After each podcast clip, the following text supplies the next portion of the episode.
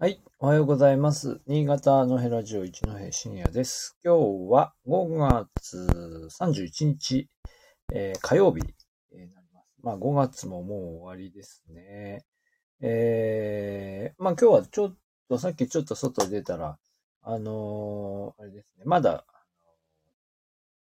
のまだじゃないや。ちょっと雨がね、ぱらついたりして、今日ちょっと気温は少し下がるのかなというふうな、え感じがいたしましが、まあこの後ね、どうなっていくか。また家に戻ってきて、ちょっと話してみようというところです。今日は、あ神原鉄道というトピックを挙げてみました。えー実は昨日ですね、えー五泉高校という、五泉市、新潟県五泉市の、えー高校へ行ってきまして、まあ講演があったんですけど、えー月曜日でね、あの、月曜日でちょっとあの、あんまりご飯食べるとこなかったりして、結構ね、ぐるぐるぐるぐる回ってたんですけ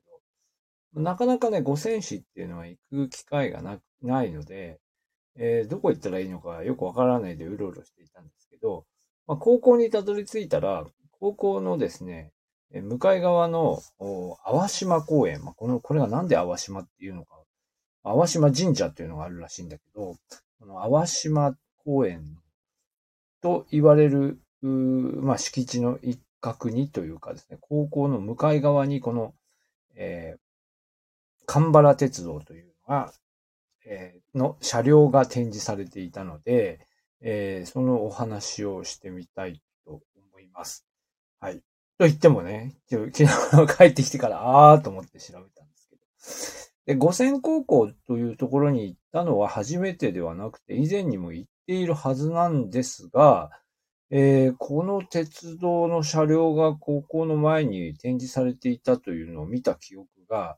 えー実はありません。えーそれはその日、高専高校に行った時すごい慌ただしくて、そんなものを見てる余裕がなかったのか、それともまあこういうなんか鉄道とか古いものに私自身が関心がなかったのか、それはわかりませんが、いずれにせよ、まあなんだろうあれというふうな感じで、初めて、見たかのように訪ねて、あの、見に行ってきました。外からですけどね。で、あのー神原鉄道でも、ここ以外多分村松の方に向かっていく途中で見たことがあるような気がするんですが、それとは別だよね、とかですね、いろいろ考えながら、えー移動していたところで。で、あのーまあ、五泉というところと村松というところ、この、えー二つですね、えーこれ合併して、えっ、と、現在は五泉市になっていますが、えっ、と、結構距離が離れていて、今、この神原鉄道のところの、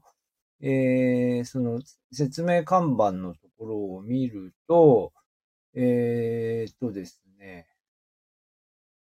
4.2キロ。うん。まあ、そんな話じゃないのかな。でもなんかこう、なんて言うんでしょうね。まあ、合併したこう街によくあるですね、えーこう二つ別々のこう街がある感じですよね。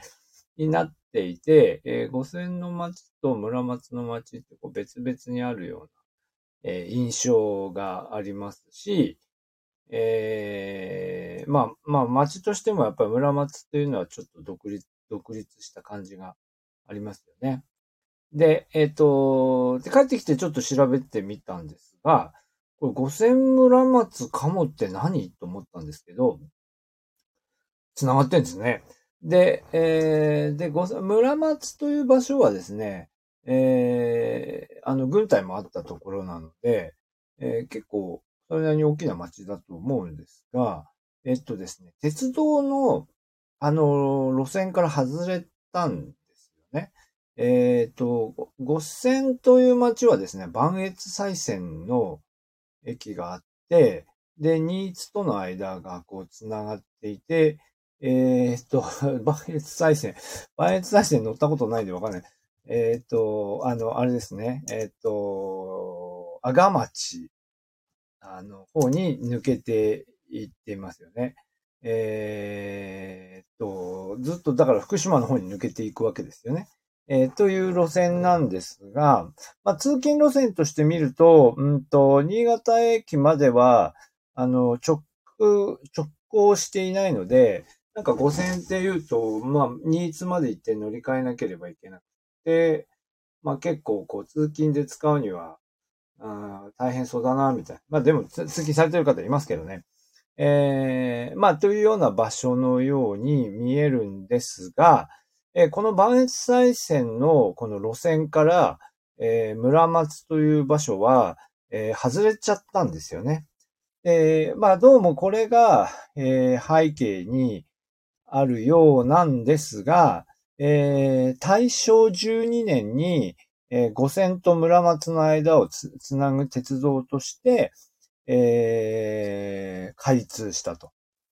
えいう、まあこれもまた地元の悲願みたいなやつなんでしょうね。もともとだから五線と村松の間の4.2キロをこう行ったり来たりする、こう、なんて言うんでしょうね。あの、えー、まあ、地域の鉄道としてスタートするようですね。で、その後、昭和5年に村松から鴨の間17.7キロが開通すると、えー、いうことなんですが、まあ、ちょっとネットで見た限りでは、村松鴨の間はやっぱり私、あのー、ですね、私も、あの、全然印象なかったんですけど、やっぱりあんまりこう、利用客がいなかったということのようですね。で、多分五線、村松から鴨に、五線から鴨までこう鉄道が繋がってると、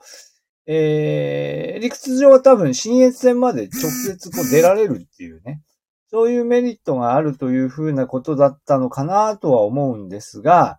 これがあんまりこう、うまくいかずに、えー、昭和60年に、えー、鴨、村松鴨の間が廃止され、で、そしてその後、えー、平成に入って、えー、平成11年に五千村松の4.2キロも廃止されると、えー、いう経緯なんだそうで、まあだから、まあ若干村松かもは、あのー、まあ難しかったかなというふうな、まあ感じもありますが、まあととはいえ、まあもちろん50年ぐらい続いてるんですよ。50年ぐらい続いてるんですけど、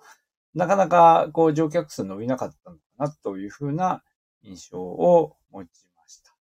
まあでもこういう単ね、これぐらいのもう昭和の60年に亡くなってしまった鉄道なんていうのは、ね、どっちかというとあれですよね。やっぱりこう鉄道ファンの間では結構思いがありそうな。どうなってんでしょうね、今ね、鉄道の後は。なんかさっき見たらバス路線があるみたいなんですけどね。